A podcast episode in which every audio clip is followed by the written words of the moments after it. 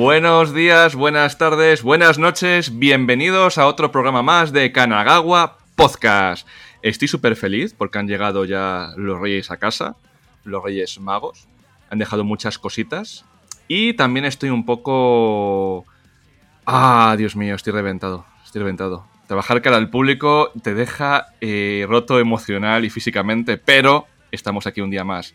Conmigo está Carlos. Carlos, ¿qué me cuentas? ¿Qué te ha traído a ti? Tú eres mi rey de este, de este podcast. Hola. No, a mí, a mí los reyes no me traen nada. A mí los reyes yo, saben que soy republicano y dicen, a este no le traemos una mierda. No, eh, yo Papá Noel, Papá Noel. En mi casa siempre ha venido Papá Noel. Pero bien, tío, igual que tú. Yo no estoy cara al público, pero vamos. Eh, creo que he comentado más de una vez que yo estoy en un e-commerce al final, uno muy, muy, muy, muy bruto, pero muy, muy, muy bruto internacional. Y, preparar las campañas de Black Friday, de Cyber Monday, de Navidad y todo esto ha sido un destrozo. Un destrozo también físico y emocional, pero, pero bueno, ya ha pasado. Ya estamos en el 2023. Feliz año para toda nuestra audiencia. Eh, y nada, tío, a, empezar con ganas, con fuerza y con micros nuevos, porque ahora somos super pros. Y, las deidades navideñas nos han traído cositas para que se nos escuche mejor. A juego, además, porque somos muy tontos. Y te digo, tío, ¿cómo mola este micro? Y tú, tía puta madre, pues vamos los dos con el mismo. Y, y nada, tío, estupendo, estupendo. Esperemos que nuestras aterciopeladas voces se escuchen de maravilla. Y y eso, tío, y con ganas ya de, empezar este nuevo año, que no nueva temporada, porque sigue siendo la misma. Ahí estamos, ahí estamos. Continuamos temporada y continuando y, continuamos. Joder, se me va la lengua, tío. Con antiguos recuerdos. ¿Tú cuál es tu recuerdo de Navidades más, más querido? Porque es que encima has estado en el, en el clavo de decir que tú siempre tenías en, en Navidad los regalos. Es que Reyes es una putada. Reyes era la putada del siglo porque mis padres, la mayoría de los regalos gordos, iban en Reyes que al día siguiente ibas a clase. Claro, sí, de hecho yo en mi familia siempre se han dado al día 25 precisamente por eso. ¿Sabes? Que ahora me hace mucha gracia que hay mucha gente de, ¡eh, yankees, yankees, yankees, tal! No, en Reyes, en Reyes. Sí, bueno, pero en Halloween estáis todos disfrazados como hijos de puta, ¿eh? Ahí, sí, ahí sí, pero, pero no, Papá Noel es yankee. Nada, pero en serio. Em, mis padres, claro, decían mejor el, día 25, ¿sabes? Bueno, mis padres y, mis tíos, mi familia, para que puedan disfrutar de los juguetes todas las navidades y que no sea el puteo este que, bien has dicho tú, que tener los regalos y al día siguiente, ale, a clase, ¿sabes? Ya, ya si eso en fallas los tocas. Bueno, eso para los de Valencia, ¿no? Pero vamos, em, las expresiones que me salen solas. Es una putada, tío. Y, y eso, y yo, yo soy fan precisamente de, del día 25 y, cuando tenga hijos eh, será también el día 25, pero por eso, eh, por un tema logístico. O sea, no es una cuestión de ni de creencias, ni de convicciones, ni muchísimo menos. Es, es pura lógica. Dices, coño, deja, deja que los niños disfruten. Y esto que dices de navidades icónicas, han habido muchas, pero mm, la que más recuerdo, también porque ya era un poco más mayorcete, la he comentado aquí alguna vez en el podcast, fueron las navidades de la primera PlayStation. Esas navidades fueron muy pro, pero muy, muy pro.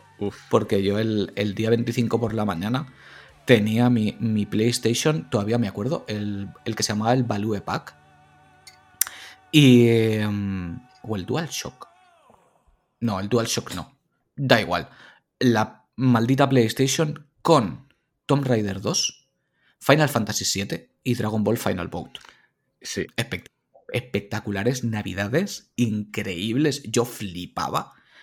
Y, y eso, tío, y tengo un recuerdo increíble porque fueron, vamos, días y días y días de vicio insano. Tengo dos míticas, tío. Dos míticas, para bien y para mal. La primera, eh, hubo un año, que era yo un tierno infante, y resulta que quería la Game Boy y estuve dando por culo con la Game Boy pues prácticamente un año. Y llegó el día de Navidad y el día 24 por la noche, porque hay psicópatas que dan los regalos por la noche. Pero yo en mi casa era el día de Navidad por la mañana. Me desperté, sin hacer ruido. Aquí ya era la precuela del Metal Gear. Sin hacer ruido porque encima mi padre tenía el oído muy fino y se oía pasillo, eh, por el pasillo pisadas decía, el niño está despierto, el niño va por el árbol. Conseguí coger el paquete de lo que dije yo, esto tiene que ser la Game Boy por peso y por forma. Me la llevé a la habitación, lo abrí con cuidado, estuve viciando con una lamparita que tenía y luego a eso de las 7 de la mañana y pico por ahí, la volví a meter, lo volví a cerrar, la volví a dejar en el árbol y estaba mi padre, este cabrón se está despertando a las 12 para coger los regalos, algo no cuadra. Metal Gear Solid Edu Edition. Sí, tío. Y luego la otra fue, eh, mira, fuimos al videoclub con mi, mi, vecino y yo y pillamos el Alien Trilogy, ¿vale? Dije, joder, este juego no le aguanto, tío, no le aguanto. Qué basura de juego. No me gusta nada. Era, no era un mal juego, ¿eh? era un juego tipo Doom, pero con, con aliens y abarcaba toda la trilogía y tal y cual. Y llega sí, sí, el lo día tuve, lo tuve. y tuve dos clásicos. Dos clásicos de estos de PSX. Que todo el mundo que, que- que les recuerda dice, Dios mío, es que eso es obra maestra. Me tocó el puñetero Alien Trilogy y me tocó el Porsche Challenger. Hostia puta, me acuerdo de ese juego, tío. Me acuerdo perfectamente. Ocho coches iguales, cuatro o cinco pistas, la monotonía hecha videojuegos, tío. Dios. Y por supuesto, el coche de la chica rosa. O sea, es que tenía todas las claves para ser un juego. fal- fa- fa- faltaría más. Sí, tío. Al final, Alien Trilogy sí que le supe disfrutar y le, le pegué un buen vicio y sí que supe apreciar lo que era el videojuego. Pero la cara de gilipollas que se me quedó cuando me dice mi madre, no, es que había uno que aparecía un soldado en la, en la portada, pero como te gustan más los aliens, ¿sabes que aparecía en la portada con un soldado? Re- Resident Evil, seguro. Su puta madre. Sí. Digo, Sí, sí, ¿verdad? sí. Una- por cierto, una de las portadas más feas de los videojuegos. O sea, más poco representativa del juego imposible. pero... Es- ese Chris Redfield con cara de abominación que tenía. es Redfield, porque yo tengo entendido que hicieron una, una carátula americana y pusieron un soldado ahí a tomar por culo, o sea que no... A ver, puede, puede- puede que fuera un soldado random, pero yo siempre he pensado que era, que era Chris. Mira, tenemos un programa entero para portadas americanas porque había algunas que eran un puto horror. Bueno, por- por- portadas en general, ¿eh? porque ahí podemos hacer un, un espectáculo, sobre todo si nos ponemos a coger Master System. Uf. Que por cierto, tu, tu historia de la Game Boy me ha recordado a una. Mira, me ha, me ha venido a la cabeza, esa no la tenía en mente. Yo tuve unas navidades así, pero con la competencia. Con la competencia. Me tiré meses pidiéndole a mis padres la Game Gear. Porque claro, para, para tu mente de niño pequeño, ¿sabes? Tu diferencia entre Game Boy y Game Gear no eran los juegos. Era que una era verde y la otra era color. Sí. ¿sabes? Y yo además, he contado muchas veces, yo era muy ceguero, aunque mi padre era nintendero, yo era muy ceguero, y no paraba de dar por el culo, quiero la Game Gear, quiero la Game Gear, quiero la Game Gear. Y mi padre siempre me hacía la coña de, bueno, entonces querías la Game Boy, ¿no? Y yo, "Que no, quiero la Game Gear. Y me acuerdo que esas navidades me regaló la Game Gear con el pack del Rey León. Venía ya con el juego del Rey León, dificilísimo, el condenado, pero como él solo. Siempre se habla de las versiones grandes de 16 bits, pero la, la de 8 bits que compartían Master System y Game Gear era también difícil, como la madre que lo parió. Chulísimo, porque molaba mucho, pero era súper difícil. Únicamente un tiempo después tuve la Game Boy, pero, pero la Pocket. Yo nunca llegué a tener la, la ladrillo. Y también fueron unas navidades muy guays, muy guays. Es que realmente yo he tenido pocas consolas en Navidades. Solía tener más juegos. Porque Sí. como tanto mi padre como yo éramos muy enfermos, solíamos tener la consola para, para la salida. Y pocas veces era, era navideño. Y si era navideño, igual era en noviembre, ¿sabes? Sí, Entonces, tío. claro, la teníamos antes. En Navidades pues tocaban pues, los juegos o algún mando extra o, o alguna cosita. Pero vamos, siempre, siempre, siempre en todas mis Navidades ha habido algo en referencia a los videojuegos. Sí, tío, siempre, siempre, siempre. Claro, como ellos no sabían, al final te cogían los juegos por la portada y yo, gilipollas de mí, eh, rompía las cajas porque mi madre me decía, no metas más basura. Y tenía unas joyas de Game Boy, porque creo que otro año tocó el juego de Game Boy de Batman, la serie animada, tío. Tengo el cartucho tan, tan destrozado de meter y sacar que el logo de Batman apenas se ve, tío. De Konami, ¿eh? Una joyita. Además, creo que le viste cuando estuviste en casa. sí, sí, sí, sí, sí, cierto, cierto, estaba el Batman, sí. De hecho, creo que lo utilicé para probar la, la Game Boy Color. Sí, que yo me quedé en plan, ah, tiene colores. Sí, sí, sí, sí, cierto, cierto. Sí, claro, porque los primeros juegos de, de Game Boy se podían meter en la Color y te pintaba unos colorines pues un poco random, pero, pero para que te diera la sensación de que eran a color. Que, que simplemente pues los pintaba un poquito. Y mira, también me estoy acordando que hubieron un par de navidades que aprovechamos mi padre y yo descaradamente que a mi madre le interesaban mínimamente los videojuegos para regalarle en su momento la DS, que yo mi DS técnicamente no era mía, era de mi madre. Y también, y también, no contentos con eso, supongo que fue después, me, me bailan las fechas, le regalamos la Wii, que también era de ella técnicamente. De hecho, está en su casa porque aquí no me la podía traer. Y se la regalamos con la Wii Balance Board para que jugara al Wii Fit, que se hizo súper famoso en aquella época. Sí. Y utilizaba. Bueno, lo estuvo utilizando un tiempo para hacer cositas de yoga y tonterías de estas. Y nosotros pues hacíamos el, el tonto jugando al, al, esquí y todos estos juegos que tenían. Y irónicamente yo esa consola no me la tomaba casi como una consola, como yo creo que nos pasó a muchos al principio. Sí. Más un, un juguete casi, ¿no? Porque llegué a tener también, me acuerdo, el Wii Music, que, que hacías como, como canciones con él, que yo, pues al ser músico, pues intenté hacer el tonto con él, pero eh, no hubieron buenos resultados. Pero, pero vamos, que al final fue un consolón, tenía juegardos increíbles y, y la machacamos mucho. Pero, pero, de base era un regalo para mi madre para que, para que eso, para que jugara al, al Wii Fit y poquito más. Pero eso pasa en muchas casas, en plan de. Toma, hijo, mira cuántos videojuegos. Y en plan de papá, si me los vas a quitar en cero coma. No, si son para ti. Sí, sí, sí. De hecho, nosotros seremos esos. Sí, sí, sí te, te, he regalado PlayStation 25 para ti. Es solo para ti. Claro, claro, claro. Pero como has suspendido muchas, la voy a usar yo. Exactamente.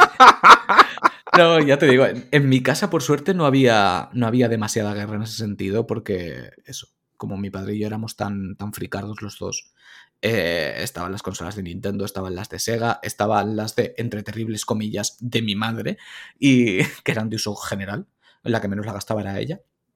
Pero bueno, aunque tuvo su época de mucho pique, ¿eh? con el... ¿Cómo se llama este que he dicho antes? Con el Brain Training. Se, se picaba mucho, sí. jugaba mucho al Brain Training. Y de hecho, luego con el tiempo jugó también a los del profesor Layton, que yo los tenía y, y, le gustaba mucho el tema de los enigmas y tal. Pero vamos. Mujeres era... tiene todo, Teresa tiene todos, ¿eh? Lo sé, lo sé, lo sé. Lo sé, y son, es, son joyas de tener ahora mismo. Yo, es una lástima, desaparecieron en algún momento, no sé cómo. No sé si, si se los quedaría alguien al dejárselos o, o yo qué sé. Pero mis juegos de DS desaparecieron muchos desaparecieron demasiados. Igual hasta fue mi madre, ¿sabes? Dejándolos a alguna compañera de trabajo para su hijo o cualquier cosa. Como técnicamente eran suyos, ¿sabes? Que no lo eran, sí. pero he perdido joyas del tipo el Hotel Dusk ¿eh? y cosas de estas que, que, ahora son dificilísimos de encontrar. Y tenía muchos. Para la, para DS sobre todo compré muchos juegos. Es que es, que es, es muy golosa. Es muy golosa esa consola, es muy golosa. De hecho, sigo teniéndola, la, la DS, la negra que era de mi madre, y hace poco me hice con una verde lima, súper, súper bonita, de, de, un compañero de curro, bueno, de Hernán, el señor H, que lo nombramos muchas veces. Un abrazote, Hernán. Eh, me vendió la, la DS de, de, su mujer, que no la gasta, y yo dije, ¿una DS verde lima? ¿Qué dices? Trae. y, y, me iré haciendo poco a poco con, con, algunos juegos que recuerdo. No estos tan tochos, porque, porque no me gusta tirar el dinero, porque básicamente es tirar el dinero por lo que piden por ellos. Pero sí, sí. que hay, hay, mucho juego que me apetece recuperar y, y, volver a jugar. Sí, yo, yo para mí la 3DS es la mejor consola portátil de Nintendo hasta que salió la Switch. Bueno, la Switch es híbrida, ¿sabes? Pero el sí, mismo sí, concepto. Se, se, entiende, sí. El mismo concepto. Y de hecho, a mí me han caído regalos eh, de 3DS, pero para aburrir. De hecho, tengo grandes joyas de 3DS que la, ma la mayoría son de cumpleaños, Navidad y, Reyes. Yo, yo, creo, de hecho, que la 3DS no se le ha dado la importancia que tiene, porque mucha gente se ha quedado con el tema del 3D, que si fue pasajero, que si tal. Para empezar, a mí el 3D me encantaba, ¿sabes? O sea, me parecía chulísimo. Que igual no es para estar jugando todo el rato, quizá, pero tanto como para comprarte la 2DS, pues yo, por ejemplo, no le veía no le iba el sentido. A ver, entiendo por qué se hizo, para que saliera más barata y vendieran más consolas, obvio. Pero a mí lo interesante me parecía el 3D y han salido barbaridades de juegos ahí, ¿eh? pero auténticas barbaridades. Coño, que hasta metieron un Xenoblade. Sí, Aunque sí, fuera sí, la New, pero me da igual. Ahí calzaron un Xenoblade. ¿Sabes? Y, lo- y tanto el Ocarina como el Majora en 3D son dos maravillas absolutas. Hostia, el, el Metal Gear Solid eh, 3, la versión El de... Snake Eater, cierto. Otro que tal. Mira, ese no lo he llegado a tener nunca. Y, y me gustaría poderlo probar, porque tiene que ser chulísimo jugarlo así.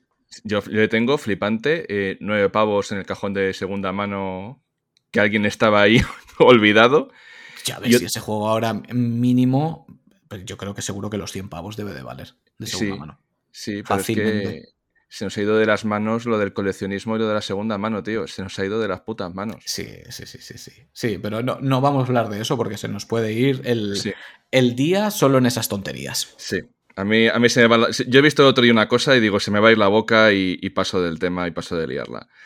No puedes hablar de cosas ahora. bonitas. No ¿eh? puedes decir eso ahora. No puedes decirlo.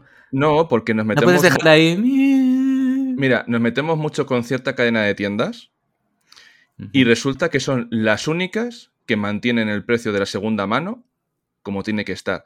Y resulta que me encuentro en tiendas especializadas en juegos mm, antiguos y encuentro pegatinas de esas tiendas de segunda mano.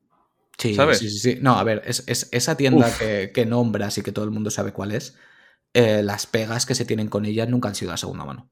Claro, pero Nunca- luego hay gente que compra mano. ahí para revenderlo a más caro. Sí, sí, sí, sí, correcto, correcto. Sí, y encima me pones las tienda- fotos con las pegatinas de la tienda. Sí, sí, sí. Luego te vas a la tienda especializada, eh, la vendes por más y ellos lo venden por más todavía y, y puñetazo en el estómago si te quieres hacer con el juego. Sí, sí, estamos de acuerdo. Estamos Que de no me jodas, tío. Sí, no, es que llegamos a un punto que, mm, que muchas veces tienes que ir a tiendas raras, como me pasa a mí. Yo, de hecho, te llevé por mi zona, hay una tienda de, de segunda mano no especializada en videojuegos, en la que, por suerte, te puedes encontrar cosas súper paranoicas que te pueden costar 10 veces más, pero no saben lo que tienen. Sí. Pero realmente la clave en todo esto es que ese debería de ser el precio. Sí, Ese debería ser el precio. Pero, pues ahora estamos en una burbuja con ese tema y pues pasa lo que pasa. Pero realmente, como compro yo los juegos ahí, debería de ser el precio. Quiero decir, ¿ande vamos con un juego de PlayStation 2 a 200 euros? ¿Estamos locos? Estamos locos. ¿Sabes? Ahí, pues los más caros que he encontrado, pues a lo mejor 30, los caros. Sí que es verdad que de vez en cuando sí que tienen alguno que son conscientes de que es un juego raro de encontrar y sí que está al precio, llamémoslo, especulado, ¿no? O precio actual. Pero, pero juegos menos, menos raros, por así decirlo. O sea, no me sorprendería un día encontrarme ahí un Rule of Rose por 15 pavos. Y sería su precio adecuado. Quiero decir, tiene el precio alto, ¿por qué? Porque es un juego muy difícil de encontrar porque se vendieron muy pocos. Pero juego es Carlos. una castaña. Una amiga común, una amiga común nuestra, encontró el Rule of Rose por Sí, 15 sé que- pavos en la playa. Sé, sé quién dices, sé quién dices. Sí, sí, sí, sí, sí. Y me alegro muchísimo por ella. Porque Sí, es sí, que sí. quiero decir que ese debería ser el precio del juego. Si me apuras, incluso menos. Lo que pasa es que, lo de siempre, a escasez, mayor precio. Pero eh, quiero decir que es una castaña, que no vale nada. Es, lo que pasa es que se ha creado ese aura alrededor. Es como el que, como el que tengo yo, que hemos comentado tú y yo muchas veces. Yo tengo el, el Silent Hill Collection de PlayStation 2. Es un juego que hasta hace nada valía 200 pavos, ahora vale más, porque como han anunciado el remake del 2, el precio se ha multiplicado. Es, es lo que hay, ¿no? Ahora la gente busca más eso. Es, es un pack de mierda, realmente. La única gracia que tiene es que tiene los tres manuales tal y como venían en los tres juegos. Pero no deja de ser la típica caja recopilatoria roñosa. O sea, yo ese juego me lo compré en su momento porque yo tenía el Silent Hill 2 en la caja de cartón y me desapareció. No sé qué fue de él. No sé si lo dejé. No, si alguien se lo llevó de mi casa algún día, algún amigo cabrón, em, lo quería volver a tener y solo lo encontraba en caja de plástico. Que luego cambió la edición y está en caja de plástico, no estaba en la de cartón. Y dije, pues, pues para eso me pilló el pack con los tres. Porque yo el 3 y el 4 no los tuve originales. Es lo que hay, era la época. Y lo tuve simplemente por decirlo, quiero tener original, los tres. Y ahora de repente vale un huevo. Tíos, que es, que es un pack de juegos roñoso, ¿sabes? Es como si ahora, ¿qué te diría yo? Cogiéramos el, el Metal Gear HD Collection de, de PlayStation 3 y, y costara 300 euros. no llevaría las manos a la cabeza. Que es un recopilatorio de mierda. ¿Sabes? Pero... O sea, mirar, por ejemplo, ¿qué te diría yo? Los de Kingdom Hearts, que te vienen todos los juegos. Que te lo puedes comprar por 10 pavos nuevo. ¿Sabes? Eh, no sé, pues mira, pues lo mismo, oferta y demanda. ¿Qué pasa? Que salieron pocos. Y yo tuve la suerte de comprarlo en su momento porque quería tener los originales. No sé, tío, no sé. De hecho, más de una vez me he planteado venderlo en algún momento de estos de escasez. Lo que pasa es que no quiero participar en ese festival de oligofrenia de, vender juegos a, sobreprecio. Porque, sinceramente, ese pack no lo vale. Mira, lo, bueno, lo bueno de ser viejo y, tener recuerdos de juventud es irte a una tienda de segunda mano, un GameStop, a la segunda mano y ver los juegos que había ahí. Me mm. pillé un juego que era el. Joder, ¿cómo se llama este de Konami? El de rol. El Suicoden. El Suicoden 5 por 9 euros. Había joyas a 5, a 6, a 3 euros. Y fui gilipollas porque pensé que no iba a subir de precio. Pero esto te digo hace años. Y ahora resulta que valen no sé cuánto. Digo, mira, tíos, eh, que no, que lo que importa es el juego, lo que importa es jugar. Claro, es que además la cuestión es que para mí o para nosotros, que no estamos tan metidos en, este tema de, segunda mano, de juegos clásicos, hay ciertas cosas que no las puedo entender. O sea, no puedo entender cómo determinados juegos que son buenísimos, como había más, son más baratos, pero no todos. ¿Sabes? Quiero decir, un Metal Gear que hay a cascoporro, porque mira que se vendieron Metal Gears. Vale carísimo. ¿Sabes? Sin embargo, no hace mucho me encontré, que no lo compré porque, porque la caja estaba reventada, un Spec Ops The Line, que es de PlayStation 3, que me parece un juegazo por todo lo que significaba en su momento y valía tres putos duros. No sé si estaba como a 10 pavos o algo así. Y dices, tío, no lo puedo entender, no lo puedo entender. Vale que me he ido a un juego de PlayStation 1 y PlayStation 3, que hay una diferencia de, precio grande entre ambas consolas. Pero vamos, es, es la idea, ¿no? Porque hay juegos que se vendieron un montón y eran tan buenos como otros y eh, valen más baratos y otros más caros. Porque no me vengan con el cuento de, no, es por el nombre de la saga. No, pasa, hay casos rarísimos que no tienen ni pie ni cabeza. Pero bueno, es la época que nos ha tocado vivir. Sí, época gamer. Nos hace falta un rey que nos ponga en cintura, tío. Exactamente, porque de, de lo que hemos venido a hablar es de eso, de los monarcas de los videojuegos. La, excusa de los reyes nos ha venido puta madre. Em, reyes, reyes en los videojuegos que no han habido pocos, precisamente. Han habido unos cuantos y hay, hay muchos que merece la pena destacarlos. ¿Tú por cuál empezarías? Uf, pues por uno un poco especial. ¿El Rey Koopa es igual que Browser? Claro, es el mismo. Joder, pero es que el, personaje, tío. Es que cambió, el, cambió el nombre. Primero era Koopa, el rey de los Koopas, y luego le llamaron Bowser. Tío, pero como veo el diseño tan, tan diferente, de que otro era una especie de dragón tortuga y luego le. Porque lo actualizaron, actualizaron el diseño, pero es el mismo personaje. Multiverso of Darkness. Sí, tío, eh, a mí fue siempre un, personaje de, Super Mario icónico y siempre le llamaba el, el Rey Koopa por los, por los dibujos animados, tío, que salieron dibujos animados de la serie Super Mario. Yo, de hecho, tardé mucho en concienciarme de llamarlo Bowser. Porque para mí siempre era Koopa. Yo creo que fue en la PlayStation 2 con el Smash, con el Smash Bros. No, con el Super Smash. En, PlayStation no ha habido. no, perdón, joder, que estoy, juntando. Es que me he encontrado un manual el día de. Ah, sí, me lo enseñaste, el de, el de GameCube, el Meli. Mm. Sí, ese estaba metido dentro de un juego de PlayStation 2 que he dicho yo, ¿y qué coño hace esto aquí? O sea, de alguien que me lo dejó. Ahí ya parecía como Browser. Sí, ahí estaba como Bowser. Sí, no sé en qué momento fue el cambio. Yo recuerdo en Mario 64 ya es Bowser. Sí. puede ser que el cambio fuera ahí, pero no, no estoy muy seguro. No, mi historia nintendera de, de Mario no es tan profunda como para eso. Pero, pero ahí ya era Bowser. Igual que ahí fue cuando ya hicieron también el, cambio, porque pasó lo mismo con, con Peach, con la, princesa, con la princesa. Porque al principio era la princesa Toad. Sí. Y luego se convirtió en Peach. Y ahí, de hecho, al principio del juego, cuando leen, lee Mario la carta de la princesa, está escrita por la princesa Toad Sol y firmada como Peach, que era como su nombre cariñoso, por así decirlo. Ya se hicieron el apaño del, del cambio. Que de hecho, mira, Bowser es rey, pero Peach es princesa, que no reina. ¿Y quiénes son los padres de Peach? ¿Quiénes son los reyes? Sí, tío, porque al principio yo pensaba que era el champiñón este con barba que había en la serie de dibujos. no, no, no, no, Ese era el, el Toad sabio, como el enanito sabio. sí, tío, sí, sí. Pues seguramente será alguien que vino de otro mundo como Super Mario, porque claro, eh, eh, no, es oriunda del reino champiñón. Pues, hombre, son todos champiñones menos ella. O sea, es, algo un poco turbio lo del reino champiñón. Hombre, son las princesas Disney de Nintendo. Pues también está la, Daisy, también está. Sí, correcto. Son todas princesas, pero no hay por ahí ningún príncipe, ningún, ningún rey. No, está el fontanero. El, que, les, el que les atasca los váteres reales donde sueltan sus reales mierdas. Ahí está. Que sabes que no es fontanero ya tampoco, ¿no? Ah, ya no es fontanero. No. Ah, que es electricista. Mm, algo, es algo, pero ya, no son fontaneros.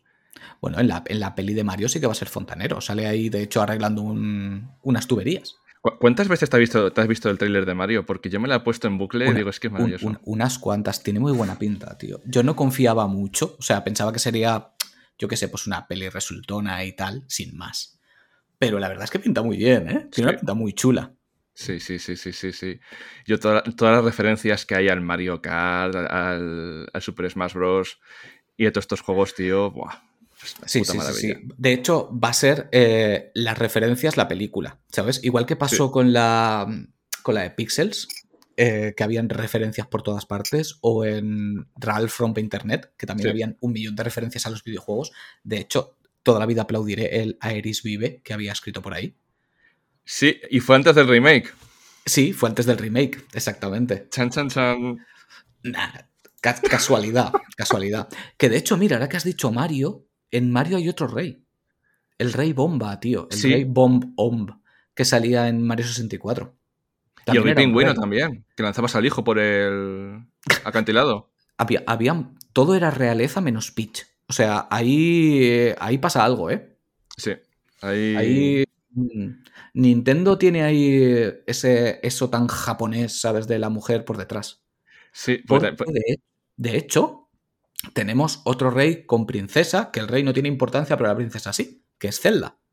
Eso te voy a decir, pero nunca la habíamos convertirse en reina. ¿Sabes? Está el, rey de Hyrule, ¿sabes? Que en, en, algunos juegos como en Breath of the Wild, pues es el rey Roam. Pero siempre está el rey de Hyrule, pero ella es la princesa y punto, y nunca es reina. Siempre es la princesa Zelda, la, reencarnación. Pero Se supone que si el rey muere, ya eres, ya, eres, reina. Sí, pero en el caso de Zelda no, porque de hecho, sin ir más lejos, en Breath of the Wild el rey está muerto, obviamente, eh, pero Zelda sigue siendo princesa, no, no la han convertido en reina, se siente, ¿sabes? Ahí te quedas. Que el rey sale bueno, no, hagamos spoiler del Breath of the Wild, pero en el, en el juego este de el área del cataclismo, sí que ves un poquito el rey y le ves un poquito respirar y hacer cositas.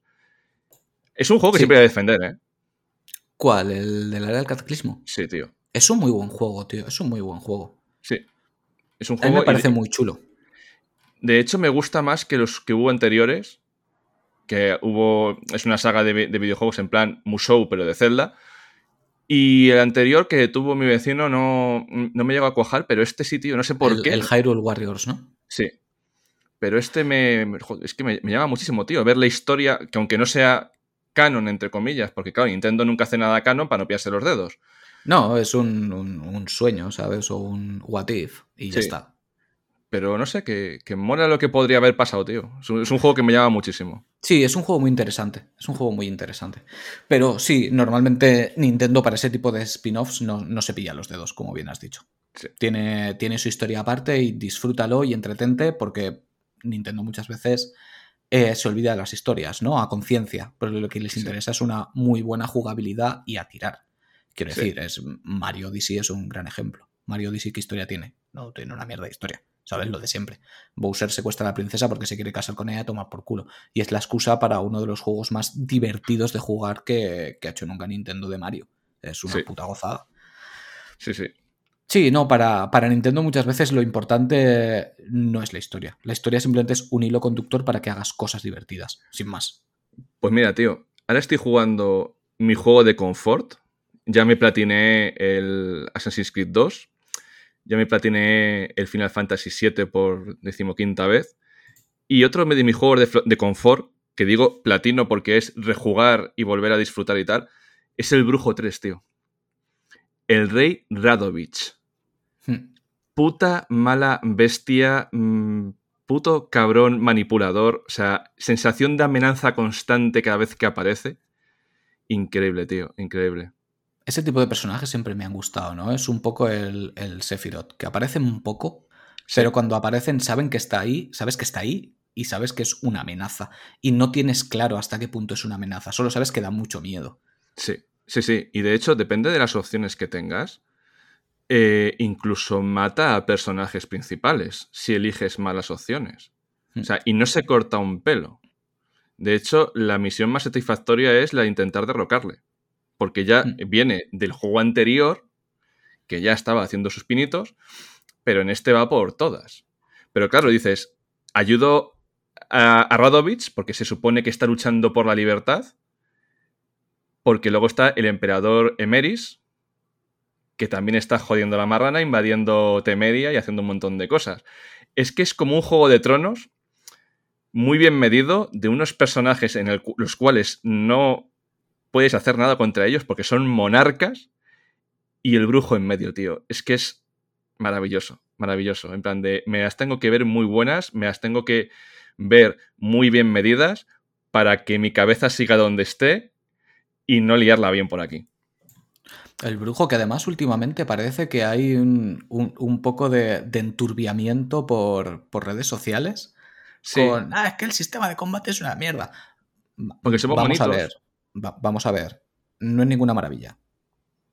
No es ninguna maravilla. Eso es un hecho. Pero de ahí a llamarlo mierda.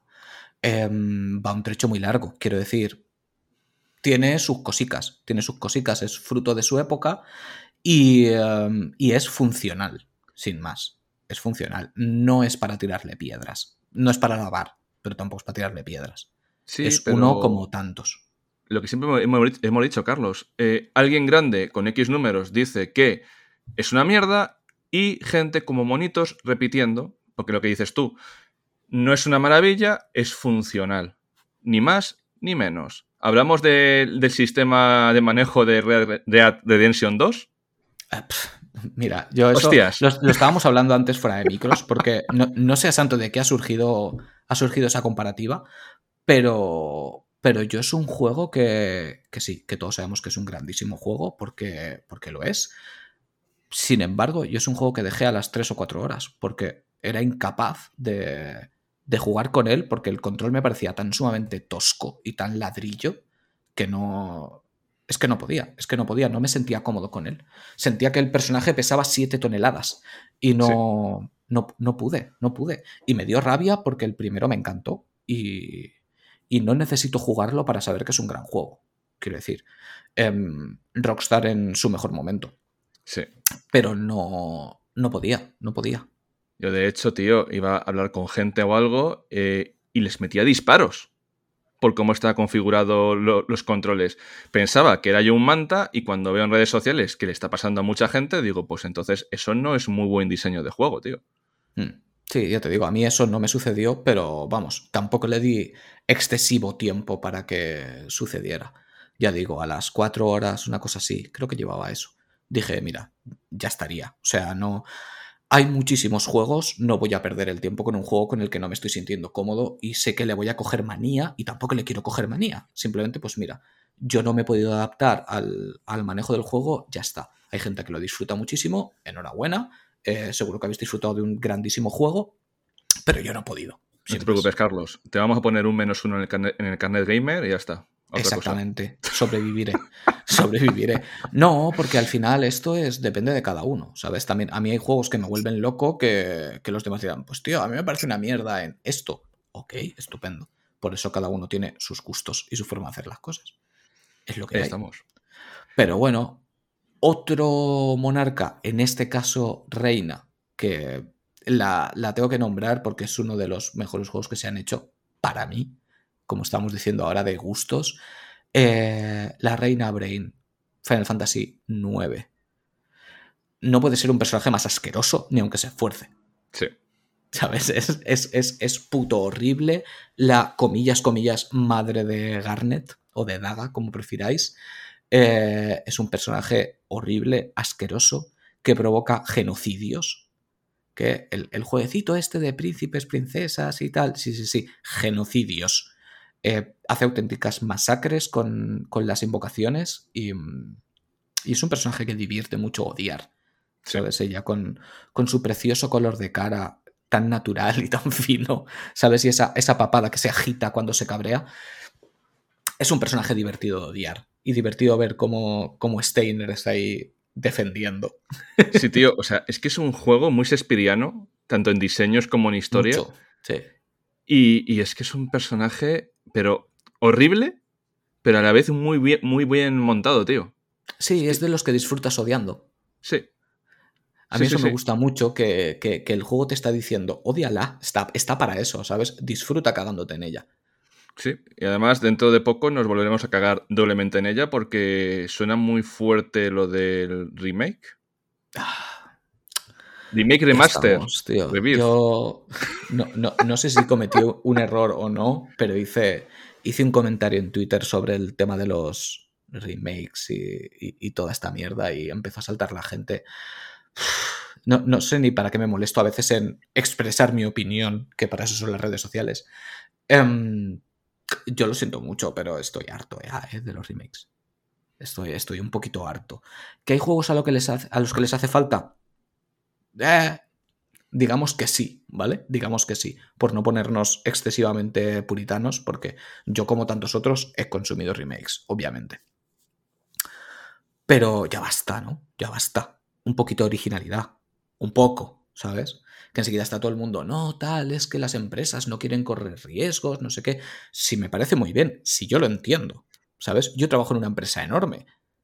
Sé que las empresas no quieren asumir riesgos y van a lo seguro, pero es que si seguimos todos comprando esto, no avanzamos. Es que no avanzamos.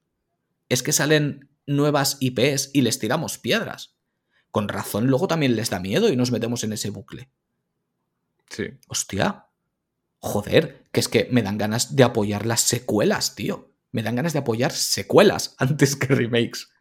Pero ¿sabes qué pasa, tío? Que nos olvidamos que muchas veces el primer juego de una IP no es perfecto. Y no estoy hablando, por ejemplo, de Callisto Protocol. Y, y no es necesario que sea representativo. Mira Assassin's Creed. Efectivamente. El primer Assassin's Creed a mí me flipó porque estéticamente en aquel momento técnicamente era una barbaridad, pero es un coñazo de juego que es todo el rato igual. Efectivamente. Y mira el 2. Y mira el 2. Efectivamente. Que probablemente sea el más querido de todos y con razón. Todos tenemos un hueco en nuestro corazoncito para Ezio. ¿Sabes? Es que, que triunfó tanto cosas, que, que, tuvo sus dos spin-offs. ¿Sabes? Y Assassin's Creed 2 realmente son tres juegos. Eh, joder, démosles una oportunidad, tío. Que ya nos ponemos en plan Netflix. Que si el primer mes la serie no la han visto 300 millones de personas, cancelada. Hostia, tío eh, dale un margen. Hostias, pues ¿qué pasó con el? ¿Ha hecho... Sí. Si no ha salido todavía. Claro, pero han hecho una demo y... No, claro, claro, por eso te lo digo, que, que, no ha salido todavía y ya lo estamos... Tío, espérate, ¿eh? Espérate, ¿eh? Que precisamente muchas veces las demos son para este tipo de cosas. Claro. ¿Sabes? Que, que para escuchar el feedback de la gente, para ver si hacen algún apaño con algo que ellos mismos igual ni siquiera estaban convencidos. No sé. Yo si ahora de repente dicen los de Forspoken, oye, mira, que el juego sale dentro de seis meses, ¿sabes? Que, que hemos decidido cambiar ciertas cosas. Tío, yo aplaudo. Pues ole vuestros cojones. Escucháis a la gente y lo modificáis. Pero no, directamente a tirar piedras. Esto es una puta mierda. Joder, macho. De verdad. Eh, nada. Todos, venga, remakes, remakes. Venga, todos a poner el tweet. Sí. De estos cuatro juegos, ¿cuál se merece un remake? El resto no habrán existido jamás. Cállate ya, joder. Oh, qué pereza, tío, qué pereza. Solo puedes elegir uno, me cago en Dios. Solo puedes elegir uno, el, elijo reventarte la cabeza a martillazos. Elijo es bloquear que, la cuenta. Es que de verdad, tío, de verdad, de verdad que no, no, no puedo con mi vida, ¿eh? No puedo con mi vida con estas tonterías. Eh, pues mira, yo igual, igual, tío, los, los tops numerados. O sea, no puedo, de verdad, no puedo. Ni mis cinco mejores juegos de este año. Vale, los cinco, iguales. Tabula rasa, iguales, todos. No, el primero es, el segundo porque al final pasa lo de siempre, que la gente se queda con los tres primeros y cuando llegas al cuarto, al quinto o al sexto, dice, pues son juegos de mierda, porque no son los tres primeros. Y, que en un top de alguien que habla de sus gustos, tienes que entender que son sus gustos. Quiero decir, ¿te ha nombrado 10 juegos con el orden que él ha considerado? Vale, quédate con que ha nombrado esos 10 juegos, porque a lo mejor para ti el orden es distinto. Ahí Es tan fácil como lo típico. ¿Cuáles son tus 5 Final Fantasy favoritos? Hostia, tío, por lo general esos cinco casi siempre son los mismos, en distintos órdenes según la persona. Yo mismo cambio el orden dependiendo. ¿Sabes? Incluso dependiendo de cómo me plantees la pregunta. Porque para mí no te voy a dar la misma respuesta si me dices cuáles crees que son los mejores a cuáles son tus favoritos. Para mí son dos preguntas distintas y no serían con el mismo orden. De hecho, tío, hay un juego de la saga que empezó bajo en mi top y está subiendo hasta arriba solamente por el protagonista. Y además viene mucho al tema. ¿Sabes cuál es, no? Sí, sí claro que lo sé. Porque dijiste hace tiempo, por ejemplo, que en los juegos RPG el personaje no solía evolucionar. Pero tenemos un personaje que evoluciona, tío. Al principio del juego es una cosa y cuando termina es otra diferente y estamos hablando del rey Noctis Caelum y tiene un segundo un tercer nombre. Lucis Caelum. Ahí está, Noctis Lucis Caelum. Y me parece un personaje de Final Fantasy redondísimo, pero redondísimo, porque no empieza, o sea, no termina donde, donde, donde empieza. Tiene una evolución de ser un príncipe a ser un rey con mayúsculas. Todo esto a través del el poder de la amistad de los amigos, pero no es el típico poder de la amistad de los amigos en plan anime, no. Es que le ayudan, se ayudan entre ellos. Ninguno es perfecto, pero usan todas sus habilidades y toda su forma de ser para construir lo que es un rey con su séquito, tío. ¿Tú cómo lo ves? Pues mira, tío, para mí Final Fantasy XV es un juego bastante incomprendido. Incluso yo mismo la primera vez que lo jugué no me quedé convencido del todo. Me gustó, porque me gustó, pero no me quedé convencido del todo. Es un juego que he tenido que ir madurando con el tiempo, porque claro, la primera imagen que te llevas ya no es buena. O por lo menos yo no me la llevé buena. Porque ves a los cuatro protagonistas y dices, joder, tío, otros Backstreet Boys japoneses, ¿sabes? Eh, haciendo el tonto por ahí. Pero luego te pones a jugar y dices, tío, son amigos. Me lo creo. Me creo que sean amigos. Y de hecho el juego hizo una cosa para mí muy bien, que a mucha gente le resultó muy rara, y es el inicio. A mí el inicio me flipó. Eh, primero, el combate contra, mm, contra Ifrit, que nada más empezar no sabes qué es Ifrit, es un, el típico flash forward que te ponen, y luego salen ellos con lo del coche. Bueno, primero habla Noctis con su padre, el rey, otro rey. Em, ¿Cómo se llamaba, de hecho, el rey? No me acuerdo. Le ponía voz... Em, ¿Cómo se llama este? El de Juego de Tronos. Regis, Regis, Regis se llamaba su padre. El rey Regis. Eh, que nada, que le dice, ándate con ojo, con tu despedida soltero, no me la líes, vete a por tu reina, mi, mi, mi. Y luego sale la escena esta que se quedan tirados con el coche y te ponen la, la canción de fondo mientras se va alejando.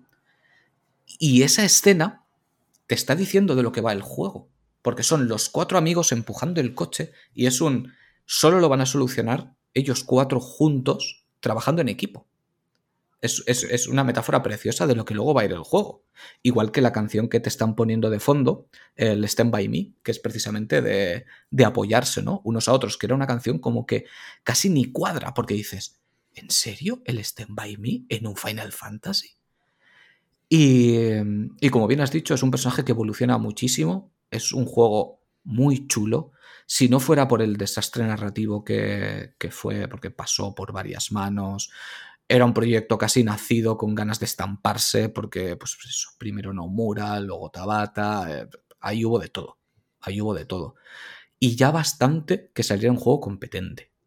Sí. Ya bastante, porque con todo lo que lleva a sus espaldas. Pero como, como le oí decir una vez a alguien, aunque se le critique tanto, está cerca de ser una obra maestra. Podía haberlo sido. Esa historia bien llevada y teniendo claro lo que querían hacer con él, podía haber sido una obra maestra. Sin DLCs, que hubiera estado todo junto dentro del juego, que hubiera estado mejor explicado, porque yo además me lo pasé antes de que arreglaran nada. ni acortando el capítulo 13, ni con la cinemática esta extra que metieron, ni leches en vinagre. O sea, yo vi la película, que sí que la vi primero, la del Kingslave, Sí. Y luego empecé el juego. Y me lo hice del tirón. Además, tardé poco en pasármelo. Igual me lo pasé en un par de semanas o algo así. En la época tenía tiempo y. mm, Y ya digo, me parece un buen juego. Me parece un juego, un juego competente. No de los mejores, no nos vamos a engañar. Pero tampoco lo pondría por atrás. Ni muchísimo menos. sí. Yo creo que agu- aguanta el tipo dentro de la saga. Aguanta el tipo. A mí, yo cuando me lo pasé por primera vez, no entendí el final. Y la segunda vez dije, lo he entendido. Pasa todo porque tiene que pasar y pasa todo por un tema de responsabilidad. Correcto. De no delegar y de agarrar el toro por los cuernos y decir, aquí se acaba todo ya. Yo la verdad es que el final me, me encogió el corazoncito. ¿eh? Sí. Al final, hostia, cuando te lo acabas, a mí sí me pasó. La primera vez sí que entendí perfectamente toda la historia. Y te deja tocado, te deja tocado. Además, con lo de la foto y todo esto, hostia, es, es un final duro. Y la música del final es increíble, increíble. Poco se habla de la banda sonora de Final Fantasy XV, ¿eh? de la grandísima Yoko Shimomura. A mí, de hecho, el tema principal de, de Final Fantasy XV, el Somnus, creo que se llama, que es un tema a piano y cuerda, me parece de lo mejor que se ha compuesto nunca para Final Fantasy. Es una banda sonora increíble, tío, increíble. Sí, tío. O sea, es que te, me- te mete de lleno en el mundo. Te mete de lleno. Sí, está, ya te digo, está, mm, está muy bien metida. La historia, si lo hubieran contado bien, es una buena historia. No, no es de las mejores, obviamente, pero es, es una buena historia. Y a mí lo único que sí que se me quedó un poco corto, pero claro, también es fruto de su tiempo. Que claro, tú cuando has jugado a cualquier otro Final Fantasy y, y recorres el mundo, digamos que como que entiendes las distancias, por así decirlo. Porque Sí. tú te, te mueves en el minimapa con tu, con tu muñequito chibi o con tu método de transporte, pero tú sabes que de una punta a la otra hay un montón de espacio porque, joder, son continentes, ¿sabes? No, no está una ciudad a 20 kilómetros de la otra. Sí. Aquí, claro, es un mundo abierto. Se sobreentiende que es un mundo, pues eso, tamaño planeta, pero, pero llegas en dos minutos andando. Entonces, claro, lo que pasa es que no, no puedes hacerlo gigantesco. O sea, yo personalmente para mí creo que para el planteamiento de los Final Fantasy de nueva generación lo tienes que hacer como se hizo en el 10, por ejemplo. Sí. Eso te iba a Vas a distintos sitios y cada sitio es un mini mundo abierto de esa zona. No puedes pretender enlazar todo en un supermapa gigante. O sea, pégate un tiro. No da. Es que Es no te que da. esto Si lo no quieres- es un MMO. Por eso, si lo quieres hacer competente, no te da. Tío, que no pasa nada, ¿sabes? O sea, transpórtate de un sitio a otro y ya. Claro, no, si es no que hay, ningún problema. ¿Qué quieres? ¿Zonas gigantes vacías? Yo no. Es que, es que al final es el eterno debate de mm, zonas abiertas versus mundo abierto. ¿Me puedes dar un mundo abierto interesante? Venga, enhorabuena, dame ese mundo abierto. No, céntrate en lo que quieres contar en una mini zona abierta. Claro. Punto. Es que hay juegos que pueden ser mundo abierto porque es una zona acotada, ¿sabes? No es un mundo gigantesco. ¿Sabes? Yo que sé, por ejemplo, el Breath of the Wild. Breath of the Wild son las tierras de Hyrule que son relativamente pequeñas. Que sí, que el mapeado es grande, pero es accesible, tiene un sentido. Tío, en un Final Fantasy, en un mundo que tiene tres continentes, ¿sabes? Y un cráter arriba, que no lo puedes hacer completamente abierto, que no puedes, que no tiene sentido.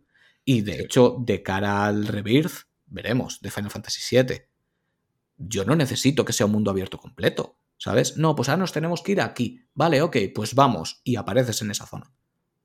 Y Claro. tienes pues un terreno abierto de X tamaño que ya sea completamente abierto para que tú hagas lo que quieras. Pero, ¿qué, qué tengo que hacer? ¿Ir andando de punta a punta en un mundo vacío con un enemigo cada X metros? No, tío, me aburro. O Sí. pasillos. Míticos pasillos. Para que nos caguemos todos en los pasillos. No. No, es, No, estamos. Claro, tío, nos hemos obsesionado tanto con los mundos abiertos que todo tiene que ser mundo abierto y no tiene por qué. No es necesario. Al final, mm, si es meter por meter, nunca, nunca te va a gustar, porque es uno de los grandes fallos del Final Fantasy XV. Los viajes en coche. Yo le, le he vuelto a retomar con la PlayStation 5 y los tiempos de carga porque directamente doy al viaje automático. Porque es que si no, dices dos minutos. Sí, de lo mi más que la primera vez sí que te lo tienes que comer. La primera vez sí, pero dices dos minutos de mi vida, cinco minutos de mi vida. Digo, vale, si tengo para jugar eh, una hora, se me van viajes. Y claro, con la PlayStation 5, que va tan rápido que das y carga, de puta madre, pero tú fíjate con la PlayStation 4, tío. ¿Cuándo No, y además tú- tú fíjate que la gente quiere también el mundo abierto porque es como más realista, pero como no haya teletransporte se quieren pegar un tiro en las pelotas. Entonces es como, bueno, entonces ¿en qué quedamos? ¿Quieres pegarte pateos anodinos de 10 minutos de una punta a la otra? Si es un ¿O Dark? Souls, sí. Tengo el día cabrón, bueno, ¿eh? bueno, pero el que juega Dark Souls sabe, sabe a lo que va, ¿no? Que es lo que se suele Sí. decir. Eso, eso es lo que esperas de, Bueno, de un Dark Souls. Sabes que tenemos un juego con kilómetros y kilómetros y varios continentes y un cráter en el medio que se llama el WoW, MMO por excelencia, pero antes del MMO hubo un juego de estrategia que era Warcraft 3, donde tuvimos al mejor Anakin Skywalker del videojuego, que es el Rex anime, que es Arthas, que pasa a ser príncipe, Arthas, y se convierte en rey por derecho propio.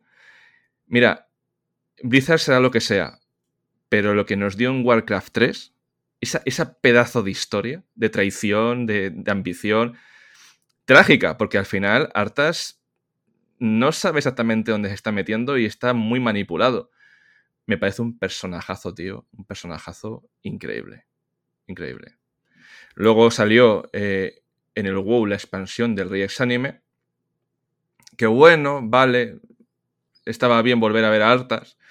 Podías conseguir la montura de Invencible, que estaba el caballo ya hecho, hecho polvo después de los años ya. Y luego al final eh, yo me desconecté del WoW en Shadowlands.